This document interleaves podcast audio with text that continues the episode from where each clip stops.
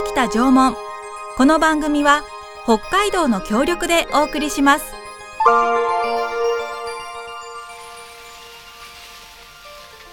私たちが暮らすこの北海道には1万年も前から縄文人が暮らしていました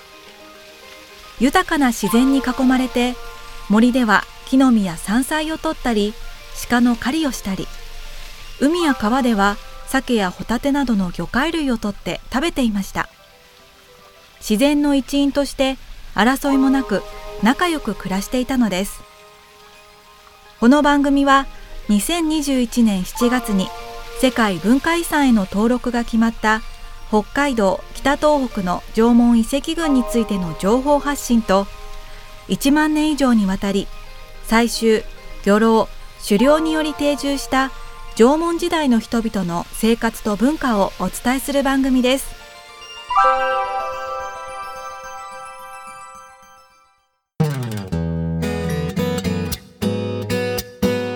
こんにちは。北海道縄文世界遺産推進室の阿部千春です。三角山放送局の渡辺のぞみです。今回は函館市縄文文化交流センターに展示されています土笛土製品について取り上げていきます、はいはい、まずちょっと唐突な質問になるんですけれども、はいはい、縄文時代に音楽っていうのはあったんでしょうか、うん、えーと音楽はね、はい、当然ながらあると思うんですけれども、はい、ただこれっていう楽器が出てきてないんですよね。そうなんです、ね、今あの弦あの三弦の弦ことじゃないかっていう小さなものは出てきてるんですけれども、えーはい、えー、それと柿の島遺跡で出土したあの鳥型のあの土笛のようなものがあるんですよね。はい、えー、で縄文の音楽って、はい、えどんなものかなってよく聞かれるんですけども、うんうん、あのメロディーとかせんっていうのはねないんじゃないかなというふうに思ってます。はい、えー、でそれはある程度企画化された楽器ができてからのものであって、はい、例えばねアイヌ民族のムックリとか、はい、あぴょんぴょんそうそう、はい、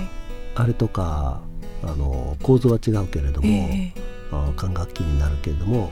アボリジンのディジュリドゥとかね。これなかなか言えないんです 先生可愛かったですけど。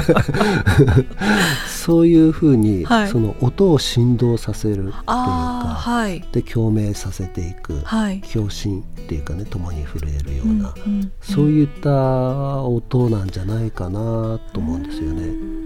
自分がこう楽しむとか人を楽しむとかっていう音ではなく、はい、自然の中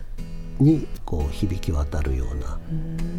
そういう音なんだろうなと漠然とこう考えています。はい、確かにあの太鼓とか出てきてもおかしくないかなとか思うんですけれども、はいはいね、ないんですね。はいはい、そうですね。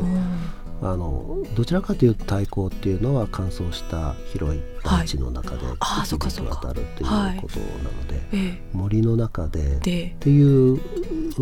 音になるとちょっと違うかな、うん、あ確かに、はいはい。へえでも音楽はあっただろう。音楽はあったと思います、はい、あったと思うというか、うん、ないとおかしいです、ね、そうですよね。そっかそっか祭祀があって、はい、そこで演奏されたというか、はい。はい。それとし、うん、そうですね。あと自然と一体となるためにとかって、いろんな目的があると思うんですけれども、うんうん。はい、へえんか聞いてみたいですねもし聞けるのであれば、ね。はい、それを音楽っていうのかどうかね。そうですね。わ、うん、からないけれど、うんうん、そういう音というか、うん、うん、まあやっぱり音楽なのかな。音楽、うん、そういうのは当然あったと思います。ね。そうですね。はいはい、そしてあの先ほどお話の中にもありましたが、はい、えっと土笛型土製品という、あのひよこみたいな形 なんていうんですか？そうですね。あの、鳥の形をしていて、でも鎮線でねこう羽をこう閉じているような形になってるんですよね。はい、はい線でそういうふうな形になっていて。えーえー、そして尻尾のところにも穴が開いていて、うんうんえー、そして背中にこうスリットが入っていて最初ね発掘作業で出てきた時に、はい、先生こう貯金箱出てきたとか。あでも貯金箱に見えるかも。見える見えるでしょ？はい見えます、うんうん、えー、縄文時代の貯金箱ってこれはこれで面白いなとは思ったんですけどね、はい、いやお金なかったでしょうけどね。そうですね。でこれがもしかすると、はい、あの楽器なのかなというふうに思いました。ちょっとこう吹くところなのか、はいはい、ちょっと穴が開いてますもんね。そうなんです。はい、えー、であの頭のところにはちょっとこう突起があって、えー、そこに穴が開いてるので、うんうん、なんかね紐をかけてこう固定するのにね手で持つのにね固定するようにしてるのかなとかって思ってるんですけれども。へはい、あの手の中にこうスポッと収まるぐらいの大きさで、はい、すごく可愛いですよね。えそんな土笛型土製品ですがこれ鳴らす方法があるんですか？どうやって鳴らすんですか？えっ、ー、とね、はい、鳴らし方はまあ2つはあるんですけども、はい、物理的に見てね、ええ、あの尻尾の方から、はい、あのふーって吹く縦笛みたいにして吹くっていうのもあるし、はい、それと背中のスリットのところに唇を当てて、その尻尾のところの穴を押さえて、はい、ふーっと出すっていう。ちょっとフルートみたいな、うん、そうですねオカリナオカリナとか、はい、だけどあの尻尾から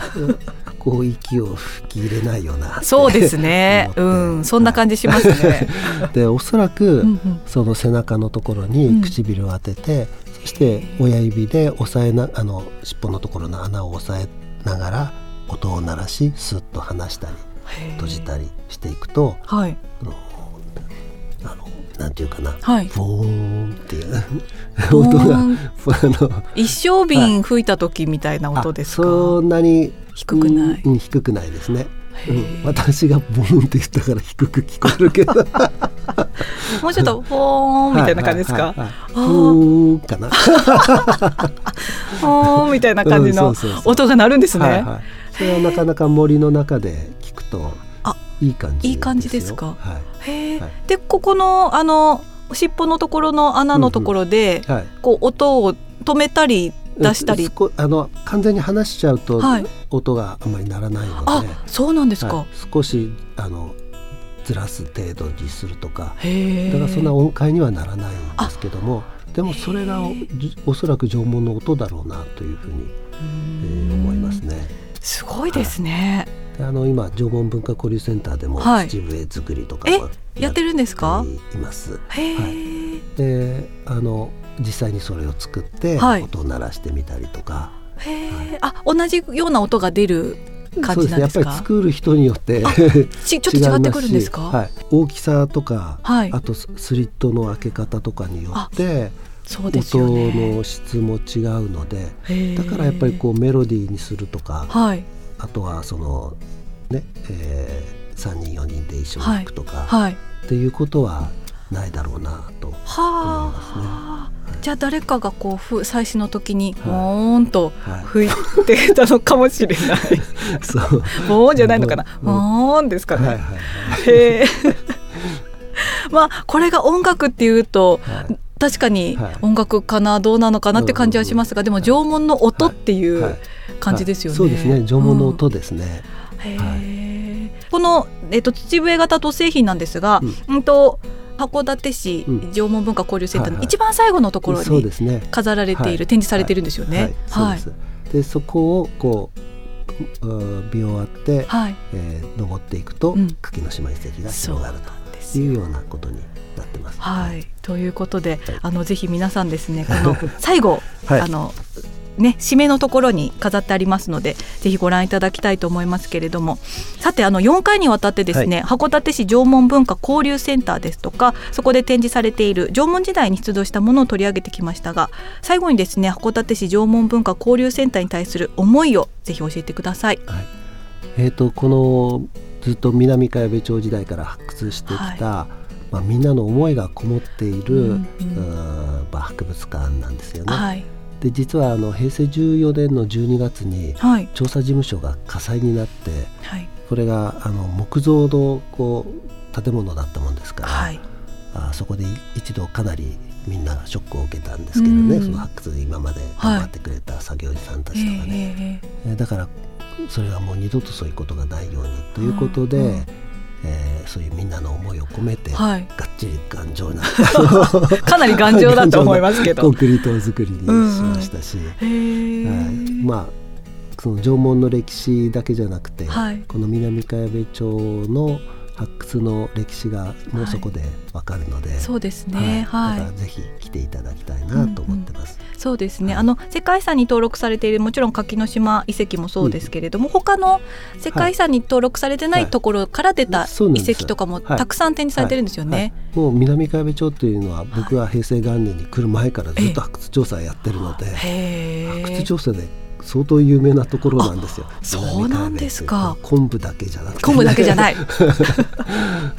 うん、だからそういったものがずっと展示されてますから、はい、まさに南海部町の発掘の歴史でもあるんですよね。うんうん。はい、そうですね。はいえー、ということであのすごく素敵な施設になっております、はい、函館市縄文文化交流センターです、はい、住所はですね函館市臼尻町。今はもう名前が変わって臼尻町551の1というところにありまして、うん、JR 函館駅だとまああのホームページに載ってる情報だとだいたい車で1時間ぐらい、だとそう1時間くらいかな、うんうん、かかりますね、はい、えー、ということになりますけれどもぜひ皆さん行ってみていただきたいと思います、はい、ということで。ぜひお願いします。お願いいたします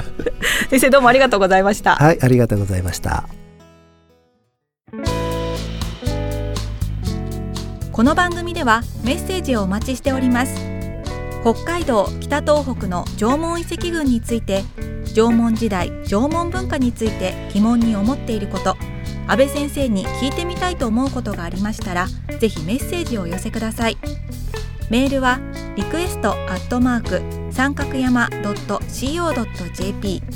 ァックスは札幌011-640-3331お手紙おはがきは郵便番号063-0841札幌市西区八軒一条西一丁目二の五。三角山放送局までお願いします。次回もお楽しみに。北北縄文この番組は北海道の協力でお送りしました。